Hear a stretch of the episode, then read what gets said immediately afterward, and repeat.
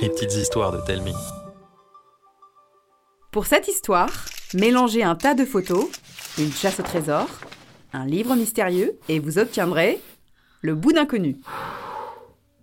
Ce matin, devant la porte de ma chambre, j'ai trouvé un petit paquet avec un mot dessus. Voici des photos de bouts d'objets, de coins et de recoins de la maison. Retrouve-les et tu auras le droit de manger ce que tu veux pendant une semaine. Trop facile La maison n'a pas de secret pour moi. À moi les pizzas, frites et gâteaux au chocolat. En un rien de temps, je trouve l'origine de dizaines de photos. À chaque fois, je dépose la photo pour prouver à tout le monde que je suis le meilleur chercheur de trésors. Mais la dernière me pose une colle. Ça ressemble à la tranche d'un vieux livre. Bizarre, j'en ai jamais vu chez nous.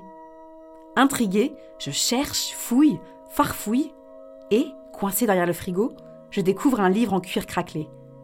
Avec toutes ses dorures et sa pellicule de poussière, on dirait un grimoire de magicien. Et vous Vous l'ouvririez?